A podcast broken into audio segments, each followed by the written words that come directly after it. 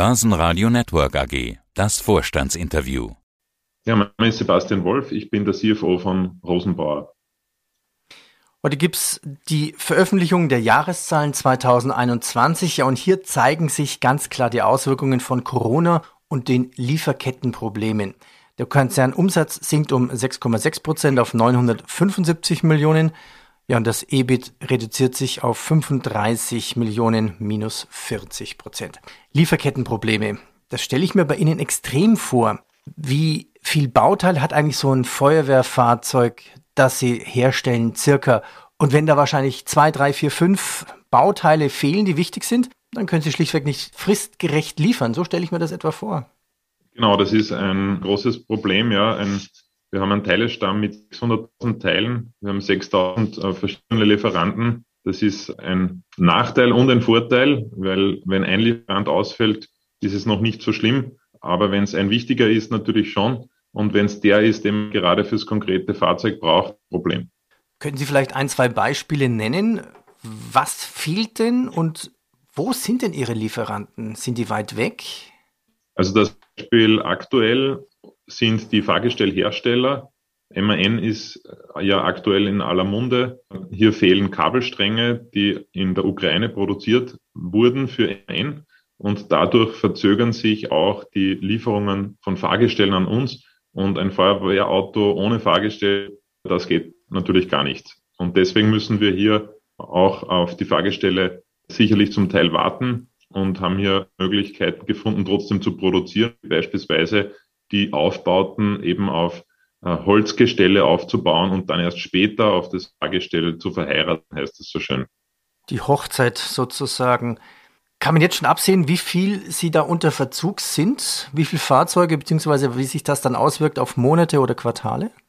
Ja, also die ersten Monate im neuen Jahr haben sich hier äußerst schwierig gestaltet. Jetzt äh, ist eben bei MAN diese Kurzarbeit noch dazugekommen. Das heißt, äh, wir sind hier schon im Verzug. Wir gehen jetzt auch deswegen im April in die Kurzarbeit in wesentlichen Fertigungsbereichen, also in, die End, in der Endfertigung der Fahrzeuge, nicht in anderen Fertigungsbereichen, versuchen uns hierdurch wieder mit der Lieferkette zu synchronisieren. Das heißt, wir warten und bauen Lager auf, um dann äh, möglichst dieses Produktionsvolumen, das wir für heuer geplant haben, wieder aufzuholen. Das ist jetzt aktuell äh, unser Plan. Welche Auswirkungen hat denn der Ukraine-Krieg noch auf Rosenbauer? Also Lieferketten, Personal, Absatzmärkte, Kunden, Kosten wahrscheinlich? Ansonsten hat der Ukraine-Krieg, also absatzseitig hat der Ukraine-Krieg wenig Auswirkungen auf Rosenbauer. Wir haben dort kein Geschäft oder kein Geschäft, also keinen Umsatz. Äh, wir haben auch kaum und kein Geschäft mehr in Russland. Das heißt, wir haben unsere Lieferungen nach Russland auch eingestellt. Das ist aber nicht wesentlich. Das heißt, die Auswirkungen sind hier eingangsseitig, wie beschrieben, vor allem Fahrgestelle, die uns hier treffen, eben aufgrund der Produktion von Kabelsträngen in der Ukraine. Und die Auswirkungen, die wir natürlich auch sehen, sind Energiepreise. Wir sind als Rosenbauer hier wenig in, energieintensiv in der Produktion. Allerdings wird uns das natürlich auch zum Teil treffen. Äh, hier reden wir aber äh, von sehr überschaubaren Beträgen, also im Verhältnis. Wir glauben, dass uns das im aktuellen Jahr mit ein bis zwei Millionen Energiekosten treffen wird. Also noch überschaubar. Im Verhältnis zum Umsatz überschaubar, genau. Welche Auswirkungen hat jetzt Corona auf Ihre Geschäftszahlen oder hatte 2021 auf Ihre Geschäftszahlen?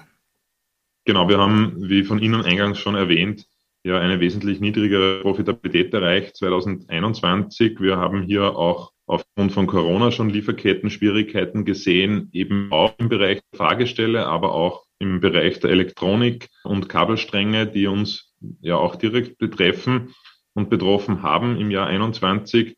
Wir hatten auch Schwierigkeiten mit Abnahmen. Kunden konnten zum Teil nicht kommen. Äh, Im Dezember gab es ja noch einen Lockdown auch in Österreich, der, der hier zur Ungunst kam, weil wir am Jahresende immer ein extrem hohes Ausliefervolumen haben. Und wir haben auch äh, im Dezember schon und jetzt auch wieder im ersten Quartal hohe Krankenstände und Quarantäne gesehen, die sich hier auch ausgewirkt haben. Vor allem im, im vierten Quartal wollten wir noch mehr aufholen, was wir im, vor allem dritten Quartal schon verloren hatten in unserem Output, ist uns im vierten Quartal zwar mit einem Umsatz von 300 vergleichsweise gut gelungen, aber es wäre eben noch mehr geplant gewesen und diese Ineffizienzen durch die Schwierigkeiten in der Lieferkette haben sich eigentlich über das ganze Jahr hinweg durchgezogen. Ja, Sie sagten schon, jetzt 2022 planen Sie auch teilweise Kurzarbeit, beziehungsweise sind Sie auch von Kurzarbeit ähm, von Ihren Vorlieferanten abhängig. Ist denn eine Besserung in Sicht oder kann man noch gar nichts einschätzen? Also die Prognosen sind momentan extrem schwierig. Wir hoffen, äh, dass äh, wir nach diesem Stillstand in diesen Produktionsbereichen im April wieder auf eine äh, bessere Materialverfügbarkeit zugreifen können und hier dann eben das wieder aufholen können, das Fertigungsprogramm. Wenn sich dieser Krieg weiter wieder ausdehnt, dann könnte es auch im heurigen Jahr noch zu weiteren Zeiten für uns kommen. Aber aktuell dürften wir hoffentlich eher auf einer Reduktion dieses und hoffentlich auf einem baldigen Ende stehen. Ja, man weiß es nie. Singapur hat ja auch wieder Lockdown. Wer weiß, was das dann für Lieferschwierigkeiten ergibt, wenn die Container dann nicht in Europa rechtzeitig ankommen. Schauen wir nochmal auf die Zahlen. Das Periodenergebnis liegt bei 23 Millionen Euro, minus 43 Prozent. Sie werden jetzt auch die Dividende anpassen. Welchen Vorschlag haben Sie für die Hauptversammlung vorbereitet? Also wir haben jetzt vorgeschlagen, 90 Cent Dividende auszubezahlen nach 1,50 Euro im, im Jahr zuvor. Den Vorschlag bringen wir eben für die Hauptversammlung am 13. Mai ein. Und dieser Vorschlag deckt sich auch mit unserer Dividendenpolitik, dass wir 30 bis 40 Prozent äh, des Anteils der Mehrheitseigentümer auch zur Ausschüttung bringen. Wie unterschiedlich verlaufen eigentlich die Absatzverkäufe weltweit bei Ihnen? Die Verkäufe sind aktuell im Jahr 21, äh, waren wir hier durchaus zufrieden. Das heißt, wir liegen auch mit einem sehr guten Auftragsbestand äh, sind wir aus, aus dem Jahr hinausgegangen. Wir haben vor allem in Zentral- und Osteuropa weiter sehr, starke Auftragseingänge. Wir sehen im Bereich äh, Nordeuropa, Südamerika gute Auftragseingänge. In der MENA war es im Jahr 21 noch etwas verhalten, also im Mittel der steigenden Ölpreise davon ausgehen, dass wir hier schöne Auftragseingänge uns im mittleren, äh, im, im asiatischen Bereich wo wir eigentlich aufgrund von Importrestriktionen nach wie vor ein wesentlich niedrigeres Niveau sehen, als das noch äh, vor, vor zwei Jahren der Fall war.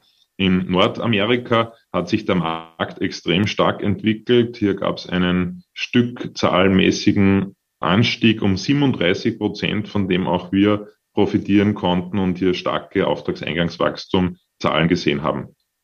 Wie viele Fahrzeuge haben Sie eigentlich 2021 verkauft und wie viele hätten Sie verkaufen wollen oder ausliefern beziehungsweise?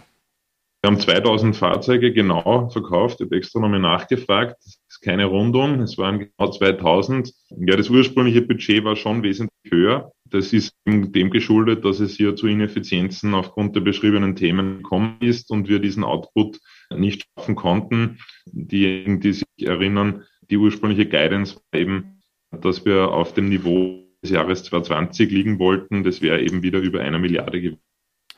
Sie starten jetzt 2020 schon eine Kampagne, Ihr Working Capital schneller umzuschlagen bzw. im Kreis zu schicken. Das wird ja auch klemmen, wenn Teile fehlen. Das ist uns sehr, sehr gut gelungen. Wir haben das Working Capital um 122 Millionen reduzieren können in den drei Jahren, die das Projekt gelaufen ist und sind hier in erster Linie in den Ecken und im Bereich der Forderungen sehr gute Erfolge gelungen, wo wir durch stärkeres Forderungsmanagement und auch Factoring die durchschnittlichen äh, Kundenzahlungsziele jetzt auf 50 Tage heruntergebracht haben. Bergen, retten, löschen, Wasser abpumpen. Wenn man sich die Erwartungen der Rückversicherer anschaut, dann müsste doch durch die steigenden Erwartungen höherer Naturkatastrophen, also abseits vom Thema Feuer, der Bedarf an ihren Fahrzeugen deutlich steigen. Sehen Sie eine höhere Nachfrage? Ja, wir haben auch hier aktuell wieder neue Statistik erstellt und gehen eigentlich oder haben gesehen, dass der Markt, der gesamte weltweite Feuerwehrmarkt hier gewachsen ist und zwar von, von 5 Milliarden auf 5 Milliarden 300 Millionen. Das heißt, Preise sind auch im Bereich der Feuerwehrfahrzeuge weltweit gesehen gestiegen. Gibt es auch, und das ist dann die Abschlussfrage, die Prognose haben wir schon im Prinzip besprochen, dass die wirklich schwierig ist. Gibt es auch indirekt höhere Nachfrage durch den Ukraine-Krieg? Also ich weiß zum Beispiel hier in Deutschland wurden ältere Fahrzeuge ausgemustert und gleich in die Ukraine gespendet. Sehen Sie hier auch was? Also da sehen wir aktuell noch äh, nicht, muss ich sagen. Solche Tendenzen äh, kann, können aber immer noch zeitverzögert auftreten. Bis vom politischen Willen der Ausschreibung und in eine Beschaffung mündet, kann das durchaus manchmal ein halbes Jahr dauern. Das heißt, es kann sein, dass es zu Ersatzbeschaffungen aufgrund von Spenden an die Ukraine hier in den nächsten Monaten kommen wird. Börsenradio Network AG, das Vorstandsinterview.